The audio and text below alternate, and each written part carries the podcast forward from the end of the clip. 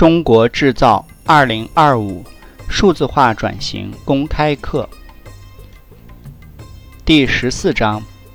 各行各业数字化转型创新实践。第一部分，本章将会介绍智慧金融、支付加赋能中小微企业数字化升级、金融科技等内容。中小微企业数字化升级进阶之路。中小微企业数字化服务市场现状及产业链条分析：一、我国进入数字化升级3.0阶段，科技催生中小微企业数字化服务。二、自2015年起，我国中小微企业数字化升级服务行业整体保持高速发展。2015年行业市场规模仅179.4亿元，至2019年已超过千亿规模。据预测，未来行业仍将持续保持高速发展。三，二零一九年我国中小微企业总数在一点二亿左右，其中接入 O2O 平台的中小微企业占比总数不及百分之十，而拥有智能设备的中小微企业数量则再减半。中小微企业整体数字化程度较低，中小微企业数字化升级服务市场存在巨大空间。四。由头部收单机构为商户提供一整套数字化升级方案，是中小微企业数字化升级的最优途径之一。五、支付加赋能中小微企业数字化升级，第三方支付公司正经历从支付通道提供方向综合服务商的进阶。数字化升级助力中小微企业产业集群内网络化协作。与大型企业自内向外的数字化升级路径不同，中小微企业是自外向内的数字化升级路径。中小微企业升级要着重强调产业集群内网络化协作的重要性，是由于中小微企业与大型企业的需求及痛点不同，大型企业的数字化升级之路比较清晰。通过 ERP、CRM、MES 等工具将组织内部生产经营等管理起来，之后可进一步可以布局数字化车间。而中小微企业相比大型企业缺乏较强的数字化转型内生需求，其收入水平也不足以支撑系统的数字化改造。相反，中小微企业对市场依赖性更高，其数字化升级模式更应首先解决其外部生态环境。进而从外向内推动中国数字化升级发展历程。数字化升级3.0阶段，科技催生中小微企业数字化服务。数字化升级现已成为全球企业的共识。我国数字化发展历程与国际数字化发展轨迹基本吻合，可分为信息化转型、互联网转型、数字化升级三个阶段。1981年，世界第一台个人电脑问世，个人电脑以及基于单机的软件制造正标志着信息化时代的到来，由此催生的大规模传统模式向信息化模式转型，正是数字化升级的开篇。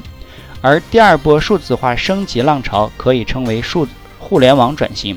是随着基础电信网络的普及以及互联网技术的深入发展而产生的。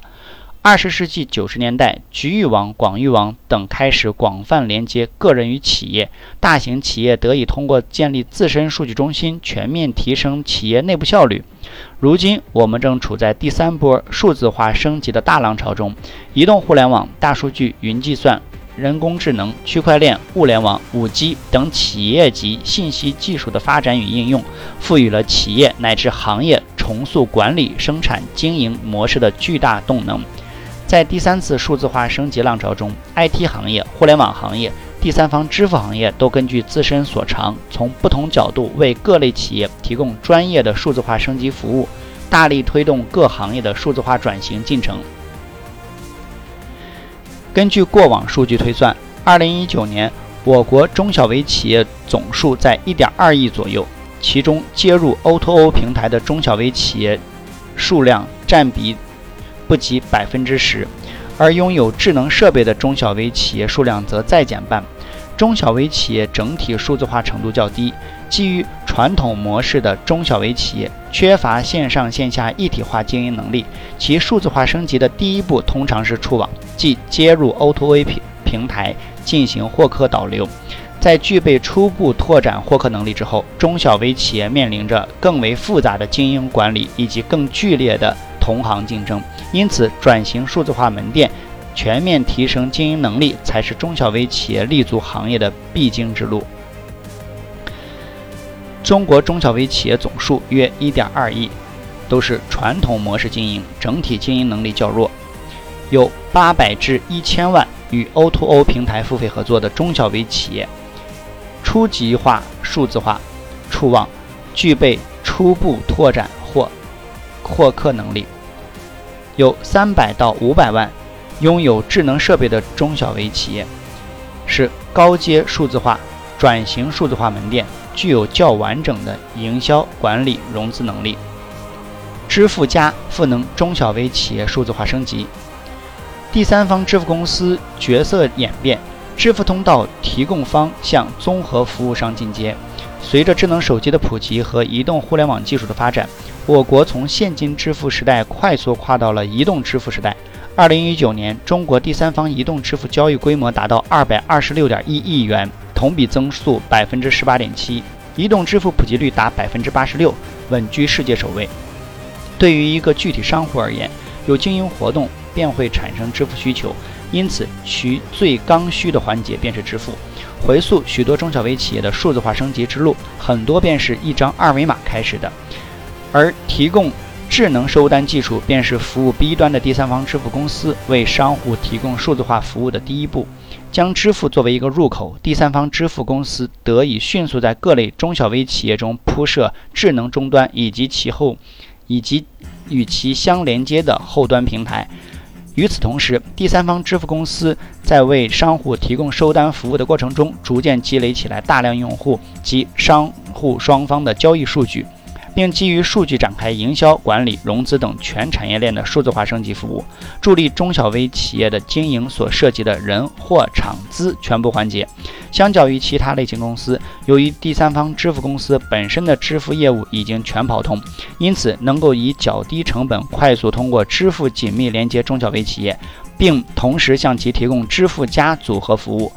第三方支付公司经过多年的发展与积累，其角色已从简单的支付通道提供方转变为中小微企业全产业链数字化升级的综合服务商。第三方支付机构为中小微企业提供数字化服务的优势：一、入口优势，支付刚需性，商户粘性程度高；二、数据积累，商户和用户侧数据沉淀；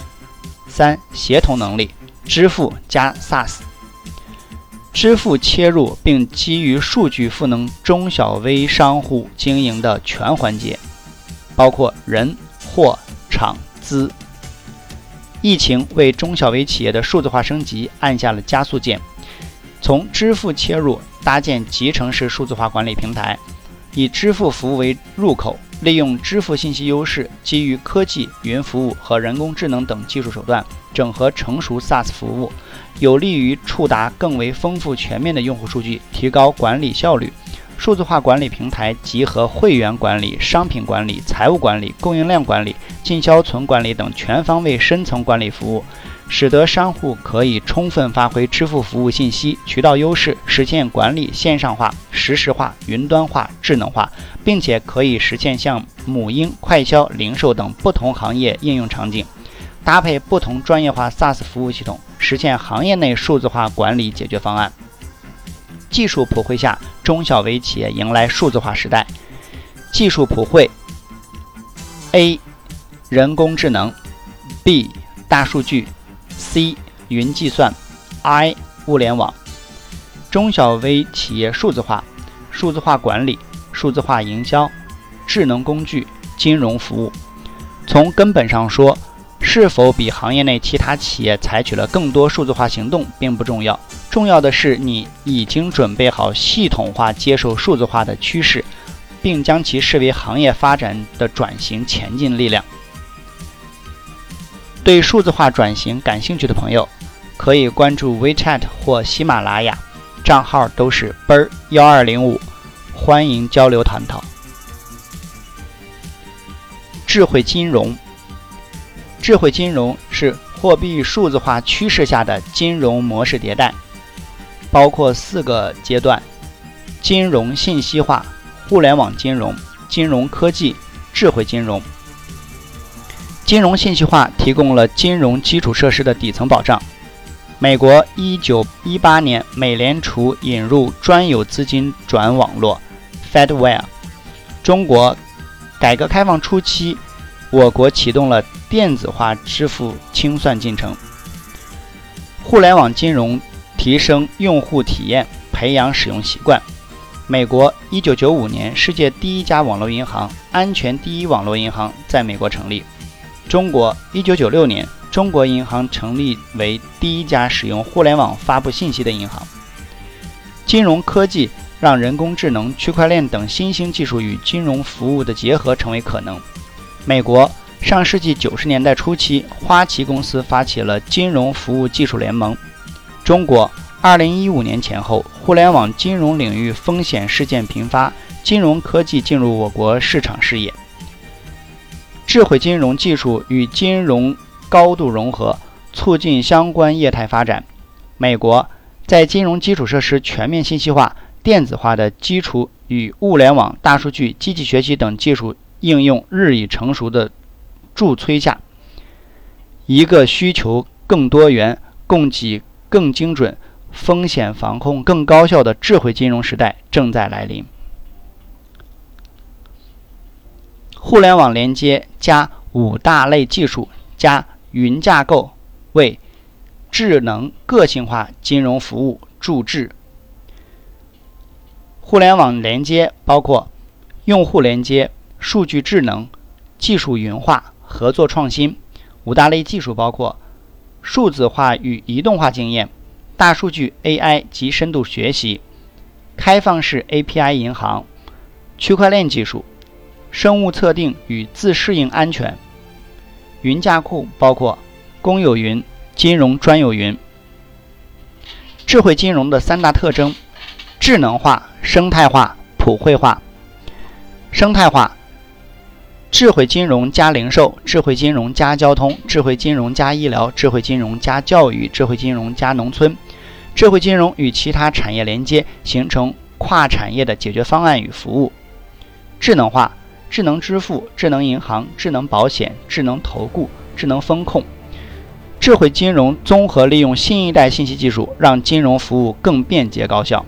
普惠化，个人消费金融、农商业信贷，智慧金融能将进入服务扩展到每一个小微企业和每个人。全球全球金融数字化转型进入爆发期。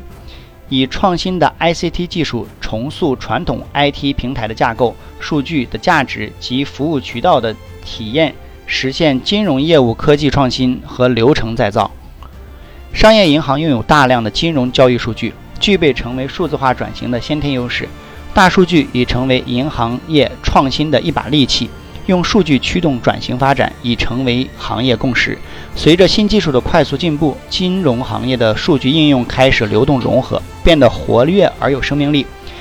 移动互联网的发展使得每天都会产生大量结构化和非结构化数据。以银行业为例，中国银联涉及四十三亿张银行卡，超过九亿的持卡人，超过一千万的商户，每天近七千万交易数据，核心交易数据超过了 TB 级。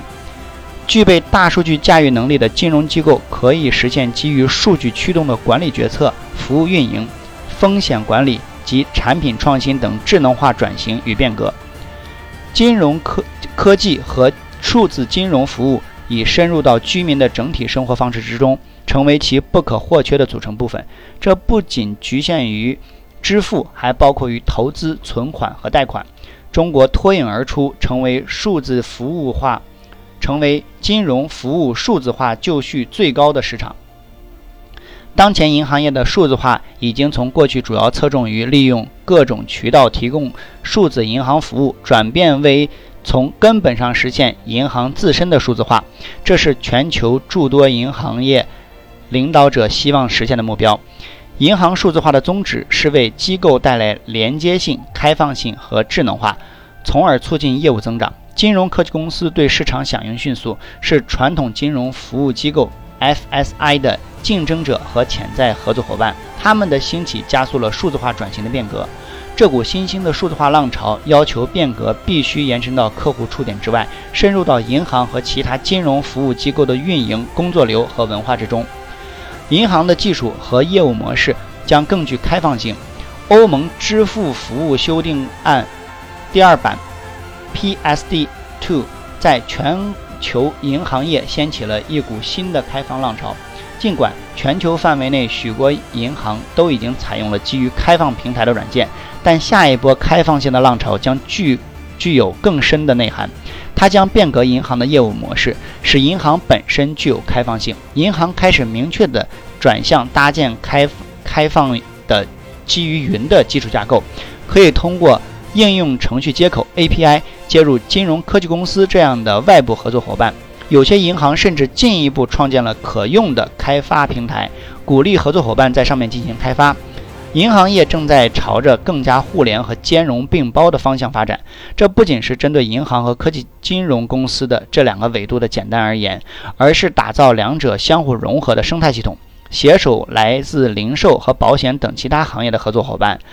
这种生态系统中，新的生态模式将获得发展空间。核心银行业务系统的互联转型和改进将为新增长奠定基石。对核心银行业务系统进行改造，将其从基于主机的平台中分离出来，是成功转型的基础。在银行业的下一轮转型中，将出现互联银行的概念。金融科技公司这样的外部合作伙伴将用来处理诸如贷款发放或资金管理的流程。核心银行业务系统可能会作为内核插入 API 网络层，由此可立即接入一整套预开发的 APP 环境。在搭建面向未来的核心银行业务平台时，银行可以先估量自己哪些已开发的系统，以及开发者社区中还有哪些正在开发的项目。这样，核心银行业务的系统将来就可以顺利地通过一系列开放的能力，更好地利用新兴技术，如区块链。分布式账本技术、人工智能、认知计算。移动互联时代，数字经济的蓬勃发展与科智能科技的创新应用，推动着社会生态的重大变革。时间、空间及感知界被破除，客户需求的深度及广度无限延展，以客户为中心的智慧生态逐步形成。在智慧生态背景下，互联网金融的迅猛发展撼动了商业银行的垄断地位，并加剧了市场的竞争。商业银行打造无界的智慧银行成为必然选择，客户服务、合作生态以及场景融合变为无界变革的三大突破点。全球视角下。不同市场的智慧银行变革已经出现分化，成熟市场与本地市场的商业银行在客户服务、场景融合及生态合作三大层面上各有千秋，其转型侧面也有所不同。但因地制宜始终是变革的首要原则。成熟市场的经成功经验表明。提升客户体验是商业银行智慧转型的核心目标。观察本地市场，新兴银行及大型银行的无界转型已初见成效，而中小银行发展步伐相对滞后，急需结合自身情况引入科技推动转型进程。为打造无界的智慧银行，商业银行应依次构建战略层、服务层、决策层和基础层四大支柱，并完成包括构建客户旅程分析体系。开展客户体验价值管理，融入生活及生产场景，建设并打通智慧全渠道，构建智慧运营及智慧风控，建设数据及模型平台，搭建运营管理云平台，开展机器人流程自动化改造等在内的八大核心业务，借助智能科技形成贯穿前中后台的智慧能力，实现以客户体验为核心，围绕场景基于智慧。分析决策的经营模式。具体而言，不同规模的商业银行应结合自身资源，禀赋设计企和实际发展路径，即可行动。当前全球数字化进入提速期，科技主导下的数字经济为全球经济复苏与社会发展注入一股新兴力量。以 A、B、C、D 为代表的智能科技破除了时间、空间及感知的界限，持续推高客户对金融服务的期待。客户需求深度及广度无限延展。在数字经济生态中，商业银行由于体量庞大、服务全面、地理渗透强而地位重大。但受于经营文化、监管、决策机制等因素，就服务变革而言，与互联网创新机构相比仍比较保守。在数字社会持续深化的发展趋势下，作为商业银行数字化发展高阶段的智慧银行，成为商业银行发展的必由之路。体验或通过渠道创造新体验，渠道开发只是数字化的一个维度。银行应借鉴其他行业，在面临新进入者时，为提高整体竞争力而采取的做法，将重点放在如何为客户提供最好的服务上，围绕如何以最高效的方式提供这些服务来重新调整组织结构和相关技术。IDC 将银行业的数字化任务分为五个不同的业务流：一、全方位客户体验；二、下一代支付；三、企业银行；四。数字信任和管理，五高效和便捷，它们都由重要的第三方平台和创新加速器技术支撑。这些技术具有在所有业务流中渗透并推动创新和变革的潜力。第三方平台和创新加速器技术包括区块链、分布式记账、云技术、认知计算、人工智能。银行业务数字化的驱动因素在于改进金融产品。支付和服务在销售、交付和售后等方面的客户互动体验，通过更加透明和安全的环境来满足金融机构对品牌信任的需求。还有最重要的一点，通过接入相邻市场与更多客户建立联系，从而颠覆自身业务的模式。数字化转型的战略重点包含不同的项目，项目投资与银行整体数字化任任务相匹配。有些项目用于匹配单条业务线，而有些则在全企业范围内开展并汇集多条业务线。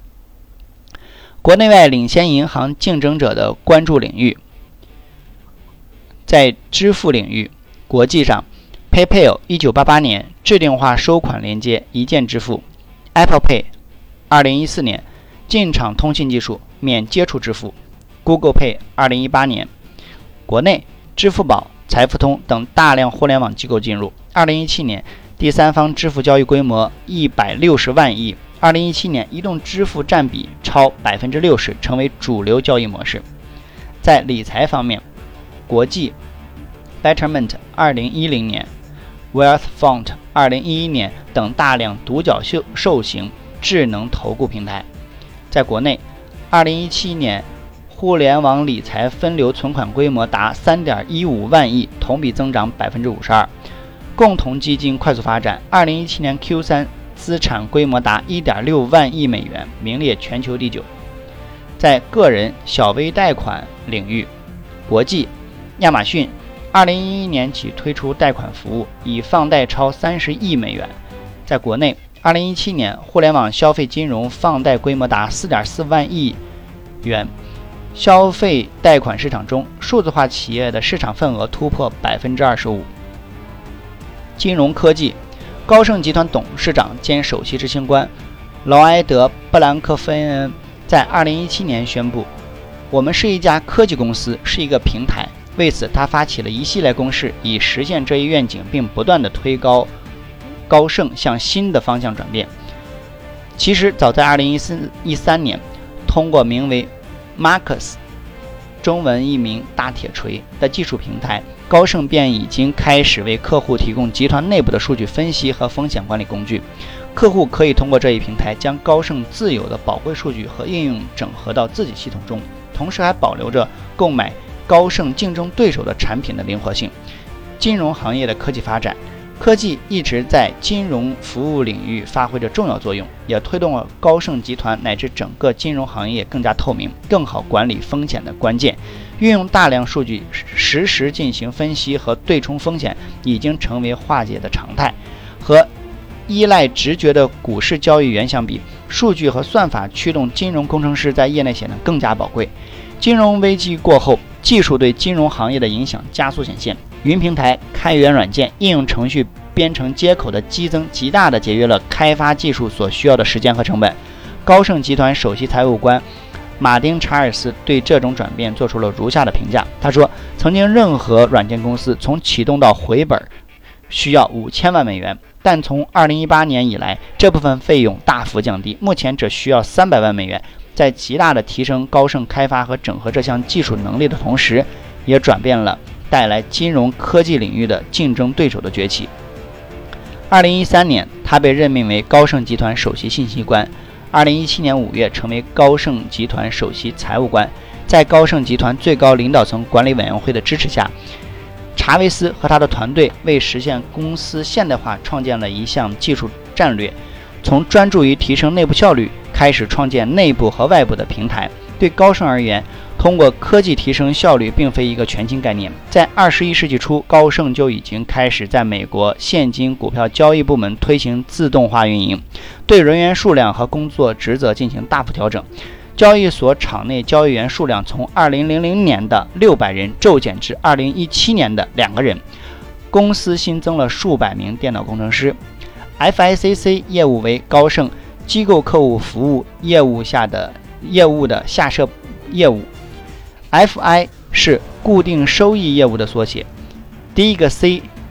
代表外汇业务，第二个 C 代表大宗商品。FICC 的七个部分由不同的业务组成：利率、外汇、抵押贷款、流动性信贷、结构性信贷、大宗商品等。这些业务以往都自成一体，各自经营，而后。我们开始反思有没有共同特性。一个分母大到可以把这七项业务全部涵盖在内。每一项业务当然还需要自己的产品专家，但是也也许它可以使用一个相同的技术平台。所以我们抛弃了七个独立团队的组织结构，改为七个专注于业务特性的小团队，外加一个更大的团队来做分母。然而这个过程实施需要各个业务部门在自负盈亏的同时，也需要步调和方向一致。强化核心业务，在为集团内部开发技术平台时，高盛也想到了可以有选择让一些机构客户或者直接使用公司内部工具的权限。查韦斯说这样做的动机和原因。他说：“想象一下，如果谷歌是一个封闭的自由的细分，你可以打电话给谷歌的销售代表，帮你上网去搜索资料，之后销售代表呢？”将搜索后的结果发给你，然后你可以再打电话让他优化或重新搜索。我们现在的工作模式就是这样，我们反反复复给客户打电话沟通，直到他们对我们的产品和满意为止。那么我们为什么不直接向他们开放我们的平台和我们的工具呢？在为公司内部开放开发平台的时候，查韦斯就已经有了这样的一个愿景：该平台系统使用应用程序，公司内部的业务部门和外部的客户都可以进来。该平台以他创造者查韦斯的名字稍微修改来命名，他的名字就叫 Marcus。平台上搭载了一系列的应用，涵盖了加强风险分析、投资组合、构建市场、数据研究、交易销。销售交易和交易后的追踪等相关工具，每一个应用最初设计都是为了满足单一需求。尽管这些应用起初只是为了公司公司内部使用，但是它最终全部合成一体，因而它很容易可以进行内外部的整合。因此，高盛集团可以在选择时机成熟时将这些应用向客户开放。Marcus 平台是一个具备分析功能强大数的数据库，可以追踪和管理风险，彰显了高盛集团长达二十五年的持续创造力。高盛希望通过这些应用向客户开放，来换取客户电脑上一个宝贵的一席之地，并且加强与客户之间的对话，从而使高盛可以成为。客户进行交易执行和开展其他交易的首选合作伙伴，与客户更高程度的融合，有助于创造潜在的竞争优势。That's all.